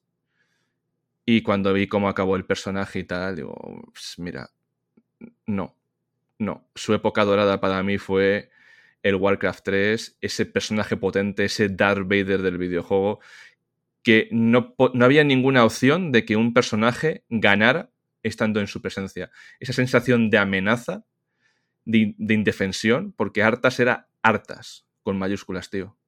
Luego ya se convirtió en otra cosa. Pero es uno de los monarcas más queridos que, que tengo en, en los videojuegos y encima su tema, el tema, el tema de Artas, maravilloso, tío. Mira, le tengo en mi cabeza y se me ponen los pelos de escarpias, tío. Buenísimo. Pues mira, lo tendré que escuchar porque ya sabes que yo no soy nada de, de Warcraft, ni, ni de los originales, ni del, ni del WoW. Pero ya sabes que sí que soy apasionado de las bandas sonoras y cuando tú dices eso le tengo que prestar atención sí o sí. Y voy a hacer un poquito de trampa con el próximo, porque el próximo juego que me gustaría hablar con monarcas no hay uno sino hay varios. Y yo siempre aprovecho para hablar de esta saga porque me apasiona, que es Persona 5 Toma ya. o Persona 5 Royal, el que quieras de los dos. En los que tenemos los famosos castillos y cada castillo tiene su monarca. No son de la realeza, pero quien, quien haya jugado ya lo sabe. Tú te metes en, en el corazón de las personas y dentro de su corazón ellos son los reyes de su, de su propio palacio, cada palacio acorde a cómo es esa persona. Y pues tienes que recorrerlos y ir a por el rey y, y tumbarlo para que su, su conciencia real asuma sus errores y les revientes en toda la cara. Y es que no, no puedo no hablar de persona, tío. No puedo no Oye, hablar es de que persona. es una buena moraleja que dentro de ti hay un rey. Sí, claro. Claro, tú eres, tú eres el rey de tu castillo. No, me, pare- me parece un juego. que, que hablar de Persona 5, tío. Y además. Es que, es que no me canso yo de hablar de persona. Joder, yo- no sé, hay, hay temas en el podcast que, que es que son llegar y decir, se va, se va. Son, son, son recurrentes ya, son recurrentes, es inevitable. Persona y Yakuza son ya casi un meme de, del podcast porque no, no podemos evitar hablar de ellos. Y además ahora dentro de nada tenemos Persona 3 y Persona 4, que tengo unas Sí. ganas increíbles de, de jugarlos. En el caso de Persona 4, de nuevo, pero, pero vamos, tengo muchísimas ganas de darle. Pero es que Persona 5, joder, tío, qué pedazo de juego. Sí, tío, Qué pues yo tengo juego. otro juego por aquí, que además le tengo a mano, que es Neo, The World's End With You, que me lo, me lo recomendaste tú y me lo recomendó Rasek, César. Un abrazo, tío. Eh, no pude esperar al Día de Reyes y me bajé la demo. Ah, Si os gusta Persona, este juego, este juego os va a gustar. es, es una lástima, ¿eh? Porque pasó sin pena ni gloria lo que decimos muchas veces, ¿no? Hay, hay tanta gente diciendo, ah, secuela, secuela, secuela, remake, remake, remake, remake. Este era uno de esos casos. Sí. Salió y no le hicieron ni puto caso. Yo le tengo precintado todavía. Dirás, ¿y por qué no le vas a jugar? Te estás dando cuenta que se me está yendo la pinza, que se me olvidan cosas y de que estoy un poco Estás disperso. mayor, estás mayor. Claro, cuando estás eh, prácticamente desde noviembre, diciembre, enero, con turnos dobles y cuando no estás en tu casa, descasa- descansas en una cama que no es la tuya porque no estás descansando, tío, a nivel mental te quedas hecho mierda. Y de hecho es la magia de los videojuegos de tener ganas de coger y sentarte a jugar, ¿eh? Sí. Sí, eso, sí. eso es de verdad salud mental. Tanta Además gente que se, que se le llena la boca de salud mental y videojuegos. Esa es la verdadera salud mental de, de los videojuegos, tío. Guardarte lo que quieres. A mí me despejan la mente, ¿eh? A mí me despejan la mente. Te- Sí, sí, tengo muchas veces conversaciones de, no, no, no, lo que haces es dormir la mente con otra cosa. No, no, no, no. No va de eso. No va de eso. Va, va de, de evadirme bien, evadirme en Sí. otra historia que me despeja. Como el que, yo qué sé, como el que sale a correr, por ejemplo, que le despeja la mente. ¿Sabes? Pues, pues esto es lo mismo. Que vamos a ver, que a mí el deporte también me ayuda muchísimo. De hecho, he hecho muchísimo deporte, aunque ahora no lo parezca, porque ahora básicamente no lo hago. Pero te despeja, estás eh, en un estado de calma, por lo menos a mí, porque no me gusta mm, encabronarme con los videojuegos. No soy de los que disfrutan con una dificultad excesiva. Yo disfruto con historias, lo he dicho mil veces, y, y me despeja muchísimo la mente. Sobre Sí, tío. todo eso, un buen RPG, como puede ser Neo The Walls and With You, que, que te metes en esa historia y la disfrutas y la vives, igual que cuando lees una novela o ves una buena película. Sí, sí, sí, sí. Es, es la verdadera magia que tienen los videojuegos, tío. De estás en la mierda.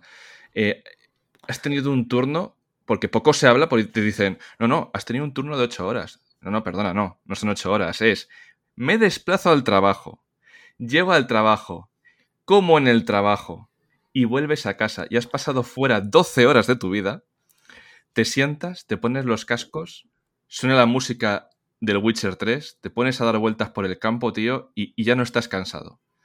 No estás bien, pero tu cabeza está en otro lado, tío. Y es la auténtica magia, y quien dice brujo, dice Final Fantasy, ese, ese juego de confort que Sí. dices, como el especial que hicimos de Dragon Ball, tío. Dragon Ball es casa. Sí, Te pones ahí. Y hay juegos que son casa. ¡oh, Dios. De hecho, tendríamos que hacer un especial así, de, de juegos que para nosotros son casa, esos juegos que, que rejuegas y rememoras una y otra vez, una y otra vez. De hecho, yo hace poquito lo, lo- lo puse por Twitter, voy a hacerlo de nuevo con otros juegos que para mí son casa, con la saga Metal Gear, que es una saga que he rejugado muchísimas veces, pero hace mucho que no lo hago. Y, hace poquito que conseguí el primer Metal Gear, digo, tengo que volver a jugarlos todos, uno detrás de otro. ¿Y si hacemos spoiler? ¿Y si el próximo programa es juegos que son casa? ¿Podríamos? Venga, va. Venga, va. mira. Spoiler, alerta de spoiler. Próximo programa, videojuegos que son casa. Entonces no entro en hablar más de Metal Gear. Ha quedado No, claro que, no, no. que es, que, es casa y, y ya contaremos por qué, es casa. Pero es que lo. A veces lo, lo considero sano y, y necesario. Es como la gente que ve un millón de veces las mismas películas o lee muchas veces los mismos libros. Yo, por ejemplo, ¿qué te diría yo? Eh, Regreso al futuro. No sé cuántas veces he podido ver Regreso al futuro. No lo sé. No las puedo contar. Muchísimas. Muchísimas. O Indiana Jones, por ejemplo. O las de la momia de, de Brendan Fraser. Yo qué sé, son películas a las que vuelves una y otra vez. No digo Star Wars y El Señor de los Anillos porque, vamos, creo que es más que obvio que también. O yo qué sé, o libros que releo. Tengo El nombre del viento eh, reventado. O sea, Sí. destrozado de las veces que me lo he leído. Bueno, y El temor de un hombre sabio también. A ver cuándo saca el puto tercero. Em, yo creo que es necesario. Es necesario y es, es sano volver a esos sitios que te dan confort y donde te sientes a gusto. Es la magia, tío, la magia de rejugar. De rejugar un juego, de no. de despegarte de las novedades y decir, venga, va, me apetece estar en mi juego de confort, en mi juego que es casa. Tío. Sí, porque muchas veces, tío, hay este. En esta cultura que tenemos ahora de todo lo nuevo, ya, ya, ya, ya, ya, ya, ya, y, y como no estés en el momento, como que te lo has perdido y todo esto. Hostia, tío, qué estrés. Yo hay veces que digo, voy a rejugar esto porque me apetece. Y muchas veces Mary me lo dice, me dice, ¿te vas a volver a poner a jugar a un antiguo con todos los nuevos que tienes por abrir? Sí, necesito un momento de calma porque es que hay juegos que casi los juegas a prisas o para que no te spoileen o porque si no, no puedes hablar de ello y no estás en el... Joder, tío, un poco de calma. Un poco de calma. Necesito reposar.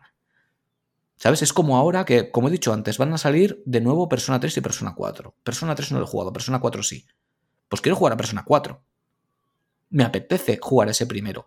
Y me va a llegar dentro de nada One Piece Odyssey, que le tenía muchísimas ganas pero después de la vorágine de God of War, que lo he jugado un poco como a, a contrapié, porque era como, joder, lo quiero acabar. No quiero jugar a un juego pensando, lo tengo que acabar. ¿Sabes? Quiero, quiero, disfrutar del camino de otra forma. Y ya sabes que hay gente que, considera que en un mes ya pueden soltar spoilers. Digo, sí, claro. Sí, bueno, Y, y, los hay que a los tres días ya te están soltando los spoilers, ¿sabes? Pero yo qué sé, no me gusta esa sensación. No disfruto los juegos de la misma forma. Y sé que en parte es culpa mía porque tendría que conseguir evadirme de, esa vorágine que hay alrededor.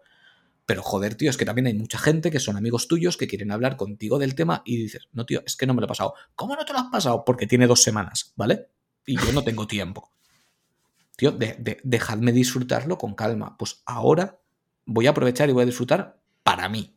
Y cuando se haga Persona 4, me voy a dedicar a jugar a Persona 4 con toda la karma del mundo. Quizá lo intercale con otro, porque podré intercalarlo con otro, pero con otro sencillito. No, no voy a llevar dos RPGs a la vez o me pego un tiro. Sí, sí, sí, sí.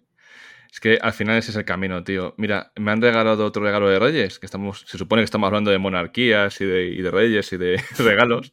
se supone.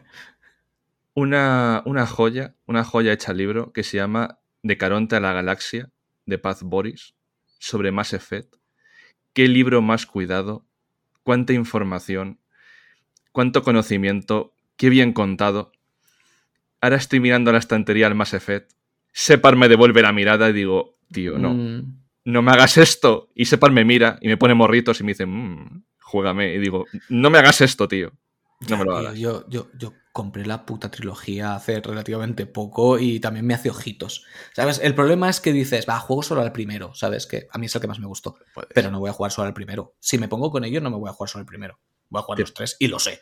Te pasa como el Uncharted. Sí, sí, me pongo el primero. ¡Zas! Del tirón. Todos. Del primero al último. No puedes no parar de jugar eso. Tío, y que un juego te, que un juego te obliga a eso, a jugarte tres, cuatro del tirón eso dice mucho del juego, ¿eh? Sí, sí, sí, sí. Hay, algunos con los que no lo puedes evitar. Es que no lo puedes evitar. De hecho, incluso me, pasa hasta con los Final Fantasy. Sí. Con los Final Fantasy me pasa que de repente digo, guau, me apetece rejugar este. Que igual luego no lo acabo del todo, ¿sabes? Igual me quedo cerca del final y digo, bueno, ya, ya he tenido suficiente de, rememorar. Pero entonces, como dices, yo qué sé, imagínate, te has puesto el 9, que lo estábamos hablando antes, y dices, hmm, ¿y si me pongo un ratito el 10? Y de repente, 30 horas, ¿sabes? Hostia, pues ahora que me he acordado de este, pues a lo mejor me apetece jugar al 8 y es lo que tienen. Y, vas de uno a otro. Por eso ya directamente con Metal Gear he dicho, lo voy a jugar todos y lo sé, ¿sabes? La historia es que me, me va a tocar, porque me va a tocar, ir a casa de mis padres a coger la PlayStation 3, porque la PlayStation 3 no la tengo en mi casa. Y no puedo jugar a Metal Gear 4 si no es con una PlayStation 3. Ahí estamos. literalmente. No puedes jugar en ningún otro sitio. Es el Metal Gear más infravalorado para el público en general. Para los fans de la saga no, pero para el público en general es el más infravalorado, tío, el 4. Y es muy bueno. Sí, porque estaba con el meme de las cinemáticas y que sí que es cierto que a Kojima con ciertas cosas pues se le fue un poco de madre. Pero a mí me parece un juegazo. Me pareció un juegazo en su momento y me parece un juegazo ahora. Y las barbaridades técnicas que hacía para la época era, era una exageración. Bueno, con todos realmente. Hizo barbaridades técnicas. Es, un buen ejercicio cogerte una consola antigua y ver los juegos a fecha de hoy A mí me pasó, tío, con el, con el Space Marine de PlayStation 3. Dije, la madre que me parió, ¿cómo se veía este juego en PlayStation 3? Y fíjate que han pasado años y lo sigues viendo maravilloso. Y, y, pasa con un montón de juegos, tío. Ves que han pasado el tiempo, pero que en su momento eran unos pepinazos. El Devil May, el Devil May Cry 4 que me hice con él. Digo, pero, pero qué jodido pepinaco era esto en, en la PlayStation 3. ¿Cómo lo podía mover? Claro, la gente me dice, anda, ¿coleccionas PlayStation 3? Como infravalorándola. Y digo, sí, porque es una consola que pero, la tuve pero casi... ¿sabes, pero ¿sabes por qué se infravalora PlayStation 3? Porque los Hola. juegos son baratos. De momento. Porque los juegos son baratos. Porque tú ahora mismo es el momento ideal para coleccionar PlayStation 3. Sí, Porque sí, sí. quitando dos o tres excepciones, los juegos son baratos. Como son baratos, no tiene valor. ¿Sabes? Claro. Dentro de unos años, PlayStation 3 y PlayStation 4 habrán hostias por coleccionarlas. Sí, y de hecho, En, mira, en- en especial, de hecho, creo que PlayStation 4. Porque en PlayStation 4, hoy por hoy todavía no somos conscientes de todo lo que ha salido para esa consola. Claro, O sea, tío, puedes tener perfectamente una colección de, sin exagerar, 200 juegos de PlayStation 4 y que te sigan faltando joyas. Sí, es que a partir de PlayStation 3, que decía, no, es que la PlayStation 3 ya empezamos con el online, con los parches gigantescos. Tío, me he comprado juegos que no tenía instalados y no han tardado en descargar el parche más que un juego de Switch, ¿sabes? No es exagerado, los parches gordos ya vinieron en PlayStation 4. Sí, Pero no, algún juego hay, pero es, jugable, o sea, se puede jugar sin ningún problema. Sí, sí, pero ¿qué dices tú? Es que joya tras joya, tras joya, tras joya, tras joya, tras joya. O sea, es que menudas generaciones hemos tenido a partir de la Play... Bueno, a partir de la PlayStation 3, no, perdona. Hemos tenido siempre. Sí, Lo que pasa es sí, que hay algunas que son más tapadas. No, sí, y PlayStation 3 en particular tiene, está, está un poco en el limbo, creo yo. Primero porque es la primera parte de su generación, PlayStation 3 fue floja. Fue mucho más potente que Xbox 360, eso es un hecho. Sí, sí, sí, sí. Pero en su segundo ciclo, por así decirlo, en PlayStation 3 empezaron a salir barbaridades de juegos. Se comió con patatas a Xbox 360, que perdió fuelle. Y de hecho, lo típico de ¿quién gana la generación? Aparte de que es una pregunta estúpida, eh, se dice que PlayStation 3, por su recta final, por sus últimos tres años, que no paraban de salir barbaridades de juegos. Pero entre eso, que se la considera ligeramente inferior a Xbox 360 y que los juegos ahora mismo no son caros, claro, tú te vas a mirar el catálogo de PlayStation 3 en una tienda de segunda mano y los más caros igual te cuestan 20 pavos, que están Sí, sí. tirados. Están tirados. de, de 9 euros para arriba, o sea, no, no. De momento, claro. Entonces, eh, claro, la gente no la colecciona, yo sí. yo si encuentro buenos juegos de PlayStation 3, los compro porque, aparte de lo de siempre, por jugarlos, porque creo que es una, una consola muy coleccionable, igual que PlayStation 4. Yo de PlayStation 4 no voy a dejar de comprar juegos, Para no nada. voy a dejar de hacerlo, porque siguen saliendo juegarrales y todavía hay muchísimos juegos que no me he comprado que quiero tener. Sí, sí, sí. sí. de hecho, la que- PlayStation 4 la tengo conectada en el despacho. O sea, en el salón con la tele grande sí que tengo la, la 5, pero la Sí. 4 sigue conectada en el despacho junto con las consolas retro. Si yo, tío, lo que decías tú antes de la vorágine de jugar, lo que sale y tal, como al final nos centramos tanto en los lanzamientos, en los gordos y tal, se quedan un montón de juegos por el camino, se quedan olvidados y pasan los años y dices, hostias, y cuando lo quieres recordar, mm, ya o está desaparecido o, o lo pillas.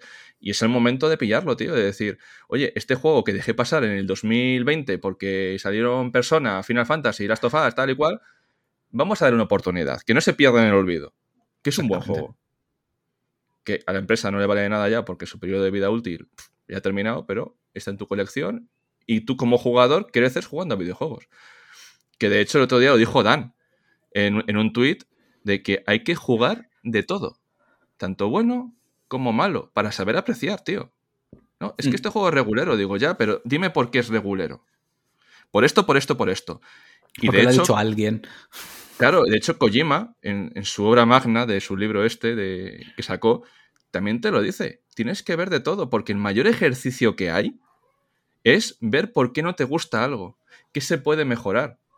Yo, a la hora de, de mejorar como comunicador, yo no me baso en quiero ser como esta persona, porque nunca lo vas a alcanzar, sino escuchas de todo y dices, uff, pues esto yo lo haría mejor.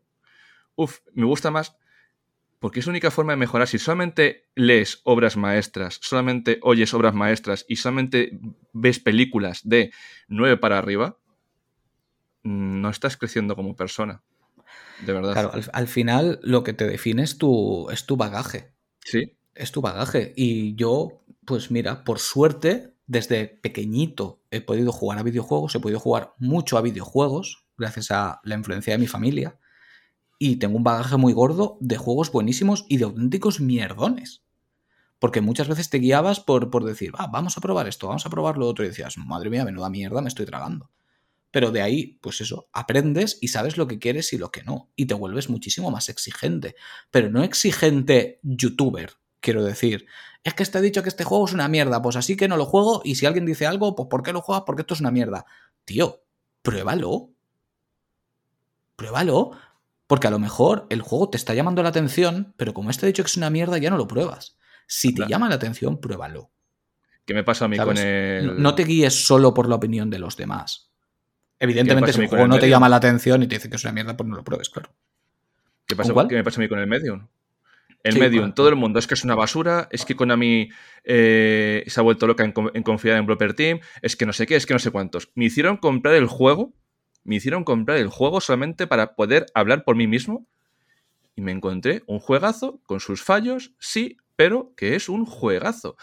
Hecho por un estudio pequeño, hecho con muchas ayudas, y yo puedo entender por qué Konami lo ha hecho lo que ha hecho y la jugada que se ha marcado habiendo jugado ese juego. Pero claro, si tú no lo juegas por ti mismo, ves lo bueno que tiene, lo malo que tiene y te dejas influenciar, que al final eh, tú tienes siempre tus opiniones de confianza, tanto las nuestras como las de otros programas, como las de un influencer, pero al final quien tiene que tener su voz eres tú, no, no es porque hayas escuchado a uno o a otro. Claro, la, clave es esa, si a ti te llama la atención, pruébalo. Si te tienes que estampar, ya te estamparás. Pero tío, si te llama la atención, no te dejes guiar por lo que los demás. No, es que dicen que es una mierda. Bueno, dicen, pero tú lo has probado. ¿Sabes? Lo que acabo de decir. Si a ti de base no te llama la atención, pues encima dicen que es malo, pues no lo pruebes, evidentemente. Pero si te estaba llamando, ¿por qué no lo vas a hacer? Coño, prueba, igual te llevas una sorpresa. Quiero decir, anda que no hay juegos que cuando salieron todo el mundo los ignoraba y de repente son obras maestras atemporales. ¿Sabes? O te dejas guiar como muchas veces por los gráficos. ¿Sabes? Porque, por ejemplo, ahora ya todo el mundo lo adora. Pero yo me acuerdo que cuando salió. Ah, se me ha ido el nombre. Em, ¿De qué iba? Joder, macho, tío. El videojuego de Toby, Fox. Soy lo peor, tío. Estoy reventado y no, no me viene la cabeza. Undertale. Undertale. Cuando salió Undertale, la gente miraba los gráficos y decía, madre mía, pero este fumado, qué mierda de juego ha sacado. Y eras considerado una joya temporal y es de los juegos que más me impactó en mi vida. Es una puta barbaridad de juego. Pero lo de siempre, ¿cuántas personas lo repiten porque lo han oído? Lo has jugado. Lo has jugado. ¿Sabes lo que es meterte ahí? Probad. Tenéis que probar. Para generaros vuestra propia opinión. Y como has dicho tú, no te tienes que guiar por lo de los demás. Tienes que ser tú. Claro. Y si la gente tiene que, no soportarte, por lo menos que sea porque eres tú. Y no porque eres una imitación barata de X. Es que está el tema, tío. A mí, me pasa mucho eh, con el tema eh, novelas, libros y tal que muchas veces mm, no hago caso a nadie, a nadie, y solamente hago caso a gente conocida. Por ejemplo, un saludo a Jaime Brotons, cuando hablamos los dos de Warhammer, ya me ha recomendado esta mañana una novela y me la voy a pillar porque me ha recomendado él. Pero no suelo hacer caso a gente experta en libros, canales de libros y tal, porque al final me gusta explorar, porque hay libros que a lo mejor para mí no creo que sean muy buenos, por ejemplo, hay un libro que se llamaba de ciencia ficción, no me acuerdo del nombre, se llamaba Motín, que era muy regulero, era muy regulero el libro, pero a mí me encantó, tío, porque tenía algo, algo de Star Trek, tenía algo de Mass Effect, tenía algo de Star Wars. No era una obra perfecta, tío, pero joder, me gustó. Si me llego a guiar por gente que dice que es una mierda, ese libro no le leo. Y al final es ir explorando. Y que no todo está hecho para todos. Quiero decir, por ejemplo, eh, ya que dices libros, Stephen King. A mí Stephen King me flipa. Pero me ha pasado de mucha gente que le gusta el género de terror y dice que no puede con Stephen King, que le parece una mierda. Es que Stephen King no es para todo el mundo. Aunque lo parezca porque son superventas, no es para todo el mundo. Es muy denso, es muy descriptivo, a veces se entretiene con cosas que no vienen a cuento. Tiene incluso libros que son auténticos ladrillos infumables. Es el Tolkien de terror. Claro, tío, te, tiene que gustar, te tiene que llamar su forma de escribir. Es como he dicho yo antes, el nombre del viento. El nombre del viento ahora tiene muchísimo nombre, valga la redundancia. Está considerada de las mejores novelas de fantasía. Y a mí me ha pasado en su momento, no ahora, cuando lo conocía muy poquita gente, recomendarlo. Y que amigos amantes de la fantasía me decían, tío, no puedo con esta mierda. No puedo, me supera. Pues claro, tío, es que no es para todos, por mucho que tenga el gran nombre Hostias, a mí me pasa con, con Abercrombie y sus. Bueno, tiene un montón de libros, todos enmarcados en el mismo mundo de fantasía, pero su trilogía de la primera ley me parece muy superior, muy superior a Sanderson y muy superior a R.R. Martin, porque tiene un estilo que me llama muchísimo y poco se habla de él. Poquísimo se habla de él. Mira, ahora que dices Sanderson. Sanderson, por ejemplo, a mí me gusta muchísimo, pero conozco mucha gente, tengo muchos amigos que han leído a Sanderson y no son capaces de decir delante de los demás que no les gusta una mierda. Porque como ahora es el, eje de la fantasía actual, prácticamente, eh, parece que decir que Sanderson no te gusta es casi un crimen que merece cárcel. ¿Sabes? Yo, mira, y a mí por suerte me gusta y, no he disfrutado más de él por lo de siempre, por tiempo. Pero la saga de Mistborn me parece una, una maravilla, vamos, un espectáculo de luz y color. Pues me la leeré por ti, ¿eh? Por ti. A mí, Mistborn, Nacidos de la Bruma, me parece una barbaridad. O sea, increíble. De hecho, me parece que últimamente, esto ya se va fuera de hilo, que los escritores de fantasía intentan no escribir fantasía porque yo recuerdo las novelas, entre comillas, chuscas, de dragones y mazmorras, de Dragonlance, de Reinos Olvidados, que era como una puta partida de rol escrita. Sí. y es que lo vivía y lo disfrutaba porque digo, esta es, esta es mi mierda, este es mi rollo. Yo no cambio ni Dragonlance, no cambio ni, ni la saga de Drift Urden por muchos libros que están saliendo ahora que están diciendo, no, es que este autor da una vuelta tal y cual, que yo quiero dragones, mazmorras y que aparezcan por aquí elfos y su puta madre, tío. A mí no te pongas filosófico. tú fíjate ¿eh? como, nuestras lecturas de jóvenes nos guiaban hacia el camino del RPG, ¿eh? porque todos los que somos un poquito amantes del RPG ya con cierta edad, todos hemos empezado con ese tipo de cosas. Yo, de hecho, empecé un poco antes con los libros de, Planea tu fuga, que básicamente eran un RPG. Era un vas por este pasillo, si te metes en esta puerta pasa a la página tal, si no pasa a la página cual. Eso es un puto RPG. Y luego eso te lleva, pues eso, a la Dragonlance, te lleva a la Rueda del Tiempo, te lleva al Señor de los Anillos, te lleva a todo ese tipo de cosas, incluso a Terry Pratchett, que a mí también me flipa. Eh, el rey, el rey, el rey. Claro, Terry Pratchett, lo mismo. Anda que no se lo he recomendado a gente. Y ha habido gente que me ha dicho, tío, es la mejor recomendación que me han hecho nunca. Y otros me han dicho, tío, esto no tiene puta gracia. Claro, es que te tiene que gustar ese humor y esa forma de contar las cosas. Hay gente que no se ríe.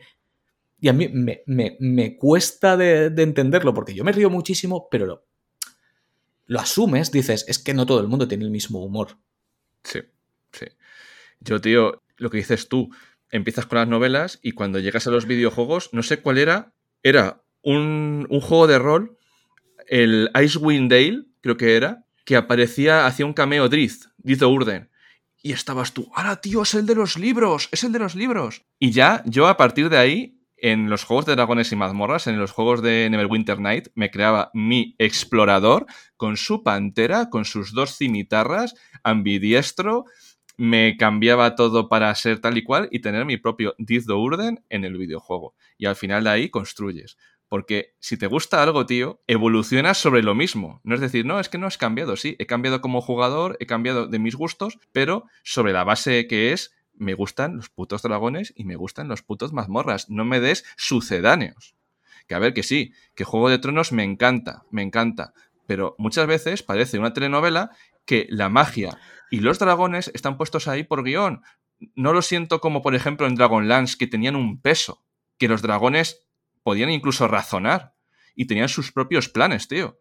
Que veías eh, otras razas, que, que veías un montón de cosas que decías, vale, estoy en un mundo de fantasía, porque para ver un mundo medieval con cuatro cosas cambiadas, eh, bueno, pues, vale, no, no lo veo muy fantasía.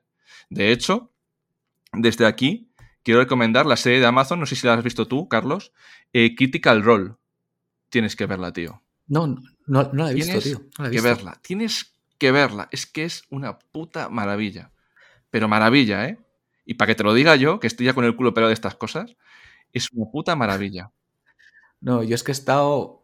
Las últimas series que he visto, además así del tirón, ha sido Wednesday, como, como Sí. casi todos, que, que la verdad es que me ha sorprendido. No esperaba gran cosa de la serie, me lo he pasado muy bien. Eh, sí que es verdad que mm, se nota que está creada para que todas las adolescentes oscurillas de hoy en día digan, ¡ah, me representa! Eh, enhorabuena, te representa un personaje que no puede ser más un cómic andante que ella, pero bueno, estupendo. La serie, ya te digo, es, es divertida, eh, tiene su chichilla, acaban de anunciar que la han renovado, así que, pues guay, pues habrá más, habrá más miércoles para todos. Y eh, luego he visto la segunda temporada de Alice in Borderlands, que yo además sigo el, el manga, que, que- que por fin lo publicaron aquí a raíz de la primera temporada. Y la verdad es que me lo he pasado muy bien, muy bien. Me ha parecido en la mayoría de puntos muchísimo mejor que la primera temporada. Los juegos son muy brutos, han mejorado mucho. Eh, pero sí que es verdad que en esta hay mucho texto. Pero mucho texto. Se pasan demasiado tiempo eh, con filosofía mal japonesa. Uf, Pero bueno, la resolución es satisfactoria. Me ha gustado mucho la serie en, en global. Porque en teoría acaba. En teoría ya es el final. Hay rumores de que pueden estar preparando una tercera temporada, pero vamos, que si se queda aquí, eh, ya tiene un final cerrado y, y es satisfactorio. para mí mi producto audiovisual japonés de ese estilo por excelencia es Battle Royale, tío. La primera. Es que eso fue... Hostia, vaya, Battle Royale. Sí, ¿cuán- cuán- cuán- qué género jugabilístico ha creado esa puta Sí, sí, serie? sí, sí. Sí, tío. La madre que me parió. Digo, mira, Qué, qué agonía de Battle Royales hubieron luego por todas putas partes. Bueno, No, sigue, sigue, sigue, sigue habiendo, sigue habiendo. habiendo. Pero por lo menos, tío, eh, aquí te- había un contexto y un contenido y el, y el manga es mucho más gore que la película. Porque yo le tengo, le tengo que continuar, porque tengo un montón abiertos, pero decías, joder, porque yo me imaginaba que iba a ser algo similar. Pero no, tranquilo, no, no, es que se va de, se va de madre. No, no, sucede, sucede. De hecho, si alguien que nos escuche le ha gustado la serie de Alice in Borderlands, lee del manga. Lee del manga. Aparte de que hay unas cuantas cosas que difieren, eh, es bastante más duro, pero de lejos, igual que con esta. O sea, es, son infinitamente más duros. También tiene sentido. quiero Y decir. además, tú has dado en el clavo, Em, tío, que yo es un problema que veo en muchos productos japoneses, tanto en videojuegos, novelas, anime y tal, que es la filosofía barata que a veces sale bien, por ejemplo, en temas como Evangelion y tal, pero a veces no sale bien y, y lían tanto las cosas que luego no saben ni por dónde van a salir, tío. Y eso lo temo. Sí, porque es que hay momentos que ves que no es necesario.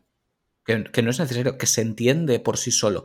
Pero tienen que hacer lo, lo típico japonés de pausamos la, la trama para que el personaje esté media hora contándote lo que tú ya estás viendo. No es necesario. ¿Sabes? No es necesario. ¿Sabes? Ni los flashbacks de tres capítulos. No es necesario. Sí. Estamos de acuerdo que es algo muy japonés, porque lo es, pero hay momentos en los que no es necesario, no te, no te lo está pidiendo la trama. Sí. Hay veces que sí y queda increíble, pero otras veces dices, eh, me viene sobrando Sí. relleno. Te la juegas como producto. Sí, sí, sí, te la juegas mucho, ya te digo. Eh, es en lo único que ha pecado la segunda temporada de, de Alice, que están demasiado tiempo filosofando sobre algo que se sobreentiende muy bien viendo lo que está pasando. Sí. Pero bueno, em, es lo que tienen los japos muchas veces. tío, pues mira, hemos hablado de, de novelas, hemos hablado de manga y, y yo quiero alzar mi espada por el auténtico rey del videojuego que fue el Retorno del Rey de PlayStation 2. tío, qué juegazo. O sea, cuan- cuando hablamos de juegos de franquicia y lo hacemos con la boca pequeña, pues os tenéis que lavar la boca para hablar de El Retorno del Rey porque fue un- me, me parece que fue un producto a todos los niveles. eh, es un juega- eh, jugable, cuidado, siendo lo que sea, cuidado con entrevistas a los actores exclusivas para el videojuego, que se ven que, que están picados en plan de ¿quién juega mejor al juego? Pues el, el Aya Wood es un cabrón, no sé qué. Todo dentro del juego del CD. Se mantuvo el doblaje, tío, o sea, maravilloso, ¿eh? Maravilloso. Sí, sí, sí, es muy buen juego. Muy, muy, muy buen juego. Tanto las dos torres como el Sí. retorno del rey. Son dos juegazos, son dos juegazos. Y, y- y una muy buena forma de despedir el programa que con Aragorn, Sí. ¿sabes? El, el auténtico rey, porque es que, joder, qué personaje. ¿eh? Yo, tío, yo como, una- Y, que- y qué, qué bien llevado. como alguna vez vea a Vigo Mortensen, le hago una camiseta del programa y digo, toma, mi rey. Mira, Sí, y además puedes hablar con él porque habla un perfecto español argentino. sí, sí, En la triste, en la triste hablaba él. Sí, sí, claro, habla español, sí, sí. Sí, que de hecho es muy gracioso porque mucha gente dice, es que en la triste habla como muy... Y lo tenía que hacer adrede porque tenía que forzar el acento español. Porque él pasó muchos años en Argentina y él habla en argentino. Sí. Entonces, en, en A la Triste tiene ese, ese vozarrón tan ronco y tan forzado porque se tenía que esforzar por hablar en español y no meter el, el acento Pues mí- argentino. Por cierto, muy buena película. A mí me mola película. porque suena muy, La vi en el cine en su muy momento. Yo me fui del cine. ¿Te fuiste del cine? ¿Por qué? Tío, porque estaba eh, de prácticas en Madrid. eh, fui a verla en el centro de Madrid cuando todavía, cuando todavía había eh, cines en el centro de Madrid. Y estaba tan cansado y estaba tan reventado de, de todos los días de curro, eh, de dormir en un puto hotel de mierda y tal, que, que llegó a mitad de la película y dije, no, no, no estoy conectando con la película, me, me tengo que ir del cine. O sea, me puse malísimo, tío.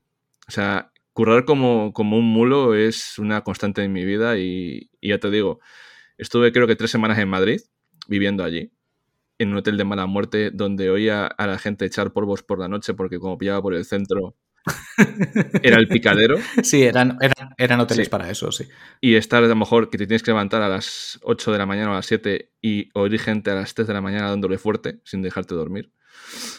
Y es que llegó un momento, tío, que dije, es que no, no, no puedo más con mi vida, tío. Suf- suficiente. Sí, sí, sí. Pues tío, es, es una película que merece la pena. A ver, tampoco es la panacea, Sí. ¿sabes? Pero, pero está bien llevada. Está bien llevada. Pues nada, chicos. Pues muy bien, tío. Un buen final acabando con Vigo Mortensen, Sí, sí, la verdad. Él estaría orgulloso, nuestro, Nuestro rey. rey. nuestro señor, el rey de Gondor. Y, y nosotros somos los reyes de nuestro castillo, ¿no, Carlos? Sí, de nuestro castillo que se llama Kanagawa, porque, porque no hay nadie más. Entonces, pues nosotros somos los Ahí reyes. estamos. De verdad, muchísimas gracias a todos los que, los que nos seguís apoyando. No os olvidéis de suscribiros, por Dios, que nos escucha muchísima más gente que, que se suscribe. Eh, darle un poquito de amor, que nos ayuda muchísimo para que se nos vea un poquito más y, y más gente pueda formar parte de esta comunidad. Y lo que hemos dicho al principio, feliz año y disfrutar muchísimo con los videojuegos. Hasta aquí hemos llegado. ¡Chao!